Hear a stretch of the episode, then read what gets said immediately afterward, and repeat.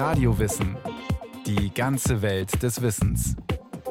Ein Podcast von Bayern 2.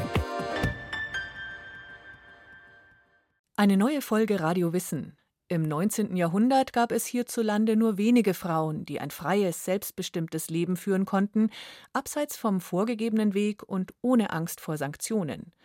Eine dieser Frauen war die bayerische Kurfürstin-Witwe Maria Leopoldine.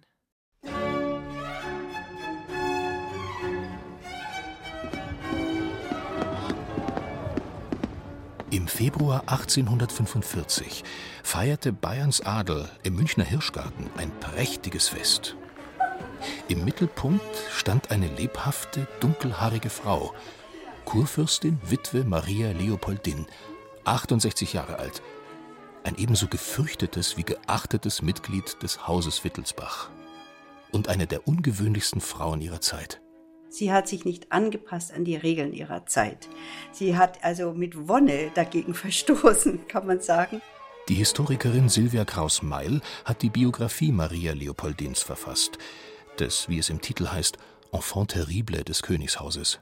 Sie hat zum Beispiel verkauft, also in öffentlichen Läden verkauft, in Ständen verkauft. Das war vollkommen unmöglich, dass ein Mitglied des Königs, ob Frau oder Mann, im Geschäftsleben tätig war. Das hat sie sich aber rausgenommen. Dadurch, dass sie eben auch dem bayerischen Kurfürsten König Max Josef den Thron ermöglicht hat, ja, war er Wachs in ihren Händen. Er hat ihr alles zugestanden. Und wenn sie sich irgendwelche geschäftlichen Ziele gesetzt hat und es gab Schwierigkeiten, dann hat sie ihm geschrieben, also lieber Max Josef, du weißt ganz genau, was du mir zu verdanken hast, jetzt werde bitte tätig. Also dieses extrem dominante, selbstbewusste, unabhängige, überhaupt diese innere Unabhängigkeit, die sie hatte, das zeichnet sie ganz besonders aus. Sich niemals von irgendeinem Menschen etwas sagen lassen. Mit dieser Haltung verschaffte sich Maria Leopoldin auch Respekt beim Sohn und Nachfolger von König Max Josef. Anlässlich des 50. Jahrestages ihrer Ankunft in Bayern, der unter anderem mit dem großen Fest im Hirschgarten gefeiert wurde, brachte Ludwig I. einen Toast aus auf die Tante und Erzmume. Ihr allein ist es zu verdanken, dass Wittelsbacher noch in Bayern herrschen. Ludwig spielte damit an auf die Rolle, die die junge Maria Leopoldin im Jahr 1799 beim Tod ihres Mannes, des Kurfürsten Karl Theodor, innehatte. Damals hatte Habsburg die Hände ausgestreckt nach dem bayerischen Erbe, das der Pfälzer Karl Theodor bereits bei seinem Regierungsantritt in München nur allzu gerne weggetauscht hätte gegen Ländereien, die näher an seiner geliebten Pfalz lagen. Nun sollte der Sterbende noch im letzten Moment die entscheidende Unterschrift unter die Papiere setzen, mit denen der habsburgische Gesandte in der Münchner Residenz auftauchte. Doch die 22-jährige Kurfürstin schloss den Diplomaten kurzerhand aus dem Krankenzimmer aus und schrieb eilig an Max Josef aus der Wittelsbacher Nebenlinie Pfalz-Zweibrücken, dem das Erbe eigentlich zustand. Lieber Neffe, der Kurfürst ist in Agonie. Der Kurier, der Ihnen diese Nachricht überbringt, ist in Eile. Mir bleibt nur die Zeit, mich Ihnen zu empfehlen. Bedenken Sie, dass Sie mein einziger Rückhalt sind und dass ich, solange Sie mir gewogen sind, es mir immer zur Ehre gereichen lasse, gänzlich dem Hause Pfalz anzugehören. Kommen Sie nach München. Ich habe sozusagen das Feld für Sie äh, bereitet. Ich freue mich darauf, Ihre Untertanin zu werden. Und das war für Max Josef einfach eine Rückversicherung für seine politischen Pläne. Nur rund vier Jahre hatte die Ehe zwischen Karl Theodor und Maria Leopoldin gedauert. Doch sie entwickelte sich geradezu zum Martyrium für beide Seiten.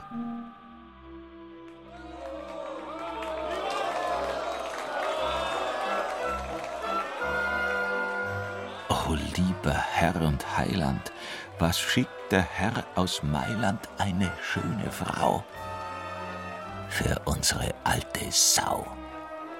So kommentierten die Münchner die Ankunft ihres ungeliebten Kurfürsten mit seiner neuen Frau. Die Prinzessin aus dem italienischen Zweig Este des Hauses Habsburg hätte dem Alter nach leicht seine Enkelin sein können. Selbst der Ehemann, erzählt Silvia Kraus-Meil, soll darüber Scherze gemacht haben. Was ist das? Meine Frau hat's vorne und ich hab's hinten, ja. Also das soll die Eins gewesen sein, 17 und 71. Was aber nicht so stimmte, denn sie war tatsächlich 18 und er war 70. Aber gut, der Altersunterschied war trotzdem enorm. Karl Theodor sollte das Fitzeln bald vergehen. Denn die temperamentvolle Maria Leopoldine, von der Familie an seine Seite gezwungen, zeigte dem alten Herrn derart die kalte Schulter, dass auch aus dieser, seiner zweiten Ehe, wohl keine legitimen Nachkommen zu erwarten waren. Oder wie der habsburgische Gesandte bekümmert nach Wien schrieb: Es geht im Ehebett nicht ganz gut. Umso besser ging es für die junge Kurfürstin mit dem Grafen Taxis, mit dem Offizier Graf D'Antonelli, mit dem Hofmusikus Franz Eck und auch mit dem lieben Neffen, dem 20 Jahre älteren Max Josef von Pfalz-Zweibrücken. Ihn musste sie schließlich sogar ermahnen, sich ein wenig zurückzunehmen. Er wolle doch wohl nicht dem gehörnten Kurfürsten auf diesem Wege womöglich noch zum ehelichen Sohn verhelfen. Auch Karl Theodor, durch und durch ein Fürst des Rokoko, hatte stets ein ausgiebiges Liebesleben gepflegt und war stolz auf die Kinder, die er mit seinen Mätressen hatte dass er Leopoldine bald nach ihrer Ankunft in München seine Favoritin als Freundin empfahl, brachte bei der jungen Kurfürstin das Fass zum Überlaufen. Fortan nahm sie keine Rücksicht mehr auf das fette Schwein, wie sie ihren Mann vor aller Ohren nannte, und vertrieb sich die Zeit mit mehr oder weniger lustigen Streichen, wie etwa damit, dass sie Gästen der kurfürstlichen Tafel gekochte Katzen, Ratten und Fledermäuse servieren ließ. Der Kurfürst wandte sich schließlich entnervt an seine Schwiegereltern in Wien. Sie möchten doch bitte kommen und die Tochter zur Raison bringen. So habe er sich das ja nicht vorgestellt. Ihm sei sie als gut erzogenes junges Mädchen angepriesen worden und dann hatte sie sich als kleiner Teufel entpuppt. Und dann hat der Ferdinand gesagt, das ist jetzt nicht mehr meine Angelegenheit. Jetzt ist sie verheiratet, ich habe jetzt genug zu tun mit meinen anderen noch nicht verheirateten, noch minderjährigen Kindern. Er ist in Wien geblieben und ist eben nicht gekommen. Aber nach dem Tod Karl Theodors kam er sofort um für seine Tochter eine optimale Witwenapanage auszuhandeln. Und die war sensationell hoch und die hat sie auch gnadenlos immer eingefordert. Die Apanage garantierte Maria Leopoldin lebenslange materielle Unabhängigkeit. Gleichzeitig gehörte sie weiterhin zum Haus Wittelsbach als eines seiner ranghöchsten weiblichen Mitglieder.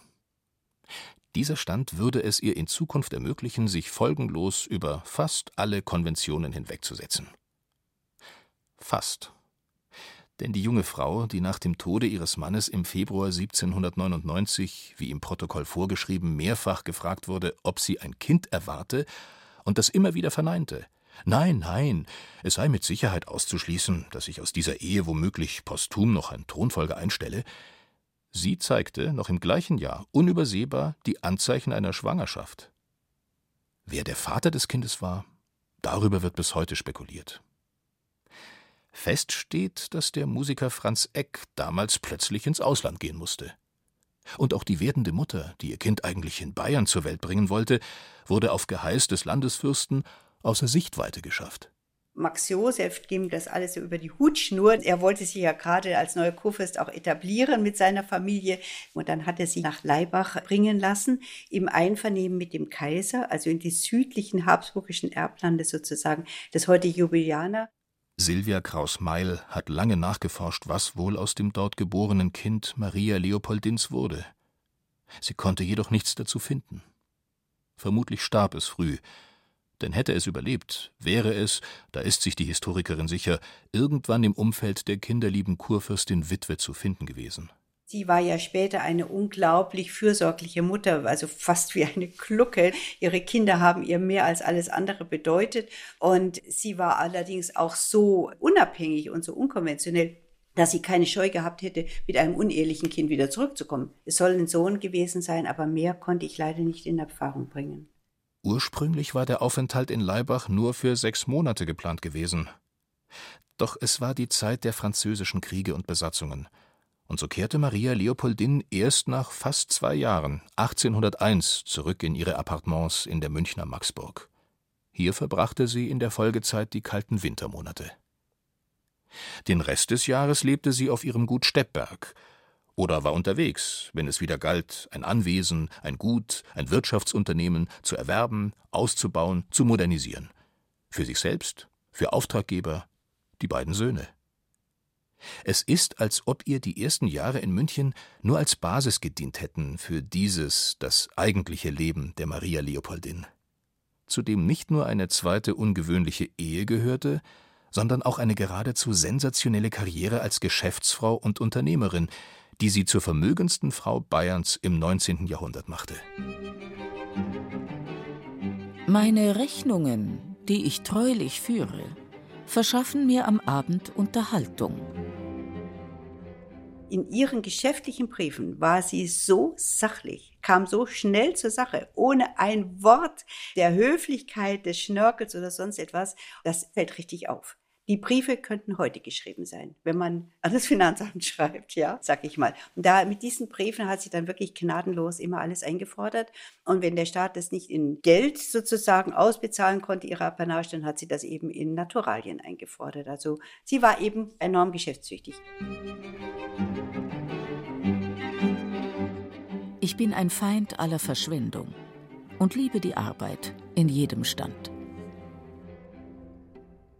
Zunächst war Schloss Berg am Starnberger See als Witwensitz für die Kurfürstin vorgesehen, doch sie entschied sich lieber für ein großes Gut weit ab von München. Steppberg bei Neuburg an der Donau wurde ihr Heimat und Projekt zugleich. Das Anwesen über den Hängen des Jura mit herrlichem Blick auf den Fluss war anfangs völlig verlottert, das zugehörige Dorf lediglich von, wie sie schrieb, zwölf Bettlern bewohnt. Alle haben sich darüber gewundert. Ich glaube tatsächlich, dass sie die Chance gesehen hat, dort aus eigener Kraft etwas zu gestalten, Ergebnisse zu erzielen, mitzuarbeiten, dass es voranging. Das Hornvieh ist in sehr hohem Preis und das Mittelmäßige ist verhältnismäßig das teuerste. Darum habe ich lieber vom Schönsten gekauft. Auf dem Lande muss man alles selbst lernen, sonst hat man keine Freude. So schreibt sie an Josef Utzschneider, den sie zu ihrem Lehrer in wirtschaftlichen Belangen macht. Dabei hat der geniale Münchner Unternehmer zu jener Zeit den Ruf, ein politischer Umstürzler zu sein. Für die zukunftsorientierte Maria Leopoldin ist das, anders als für den Rest der Familie, kein Problem. Schwärmt sie doch auch für den großen Erneuerer Napoleon und reist, als er nach München kommt, extra aus Steppberg an, um ihn persönlich kennenzulernen. Auch sonst lässt sich die Enkelin Maria Theresias durch ihre Herkunft und den Stand in keiner Weise ausbremsen. Sie steht persönlich in wasserdichten Stiefeln in der Donau, um die Flöße mit Waren aus Steppberg auf den Weg zu bringen, und reitet während der Ernte bei jedem Wetter raus aufs Feld. Die Heuzeit ist bei uns beschwerlich, weilen man den günstigen Augenblick nicht versäumen darf. Und man muss viele Tagwerke haben, und da muss man immer dabei sein. Sonst arbeiten die Kerle gar nichts, wenn sie wissen, dass niemand es sieht. Und das hat sie ihr ganzes Leben hindurch durchgehalten. Zum Entsetzen ihrer hochadeligen Verwandtschaft. Immer berichten Familienmitglieder in ihren Briefen pikiert von den unbekümmerten Auftritten der Fürstin, von ihrem sonnenverbrannten Teint, der schlampigen Kleidung. Die Männerwelt allerdings scheint sich nicht groß daran zu stören. Die junge Witwe ist nicht nur recht freizügig, sondern auch eine gute Partie. Und sie macht kein Geheimnis daraus, dass sie auf der Suche ist nach einem neuen Ehepartner. Alle möglichen Kandidaten kamen in Frage und schließlich hat sie sich dann auf Ludwig Arco kapriziert. Das war ein damals schon erfolgreicher Sohn einer doch altadligen Familie, der Familie der Reichsgrafen von Arco, die in München damals eine ganz große gesellschaftliche Rolle gespielt haben. Mit dieser Wahl hat Maria Leopoldin, wie sich über die Jahre herausstellt, einen exzellenten Griff getan. Ungeachtet ihrer späteren Klagen, wie einsam und allein sie durchs Leben gehen müsse. Zu dieser Zeit lebt sie mit Graf Arco schon in jenem locker freundschaftlichen Verhältnis, auf das man sich schließlich einigte. Denn schon bald nach ihrer Hochzeit war klar geworden, dass dieser kultivierte Adelsspross ihr keinesfalls der ersehnte Gefährte sein konnte für das arbeitsreiche Leben in Steppberg.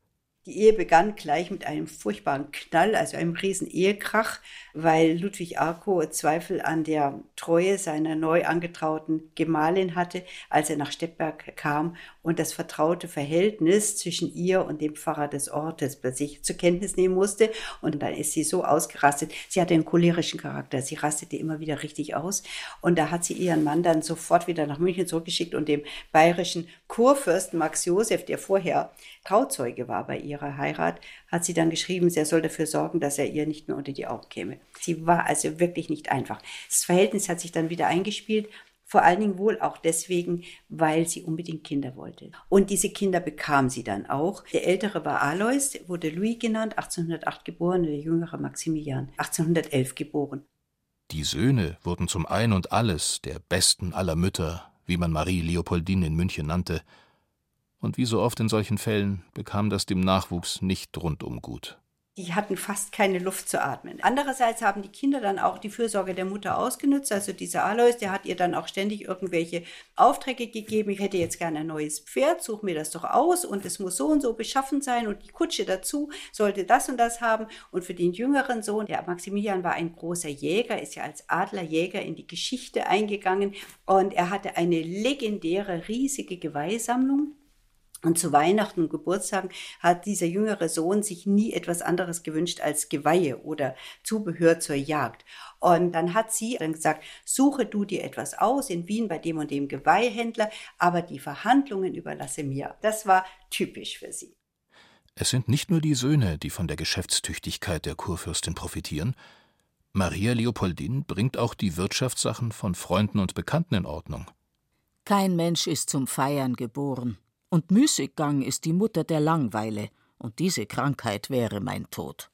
Die Männer haben natürlich dann auch eine gewisse Courtoisie an den Tag gelegt und ihr gegenüber dann auch sich entsprechend höflich und zuvorkommend verhalten und das fand sie unwürdig, ja. Und das führte ja so weit, dass sie tatsächlich dann auch einige Geschäftspartner, also richtig über den Tisch gezogen hat und dass es sogar Gerichtsverfahren gegen sie gab, die nicht vor einem öffentlichen Gericht stattfinden konnten, weil sie ja Mitglied des Königshauses war, sondern vor einem Standesgericht und wo sie dann also wirklich auch zu ihren Gunsten bis zuletzt noch geschachert hat, um noch die letzten Cents, sag ich mal, oder Sou herauszuholen. Das war ihr ganz wichtig.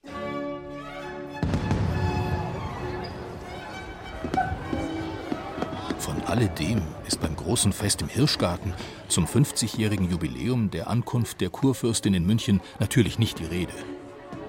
Stattdessen erfreut man sich an Theaterstücken, Scharaden und den vielen Lobgedichten auf die Jubilarin, die auf jüngere Gäste wirkt wie ein rührendes Relikt aus dem letzten Jahrhundert.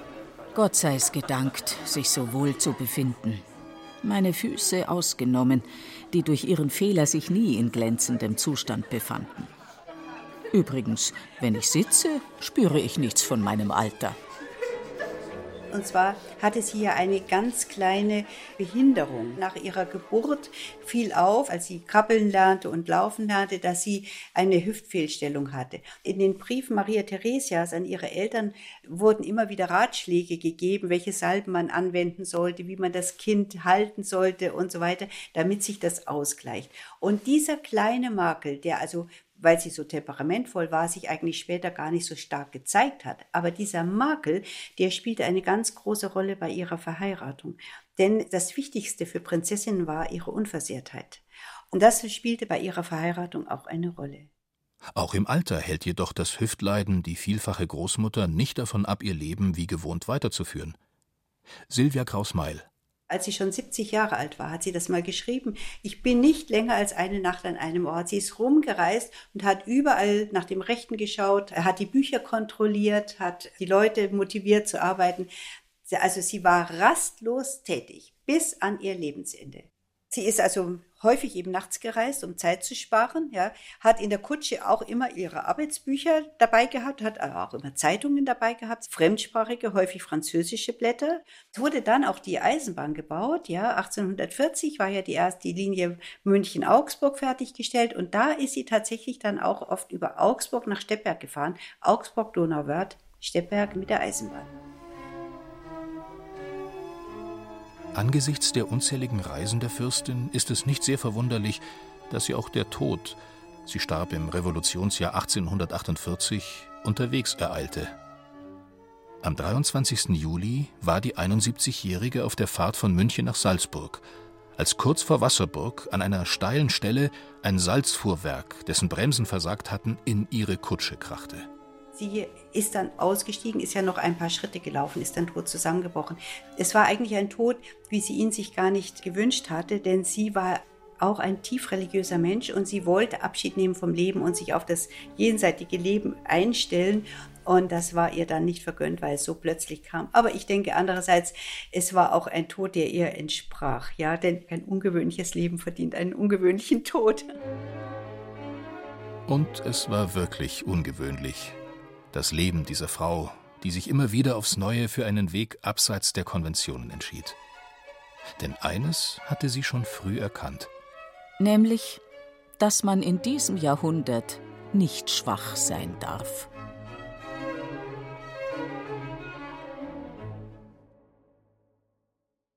Das war Radio Wissen, ein Podcast von Bayern 2. Autorin Carola Zinner. Es sprachen Christian Baumann, Beate Himmelstoß und Johannes Hitzelberger. Technik Susanne Harasim. Regie Eva Demmelhuber. Redaktion Thomas Morawetz. Wenn Sie noch mehr über den Neuanfang Bayerns unter den Wittelsbachern aus der Nebenlinie Pfalz-Zweibrücken wissen wollen, empfehlen wir Ihnen die Folge Montgelat, wie Bayern zum modernen Staat wurde, von Thomas Grasberger. Und wenn Sie keine Folge mehr verpassen wollen, abonnieren Sie Radio Wissen unter bayern2.de slash podcast.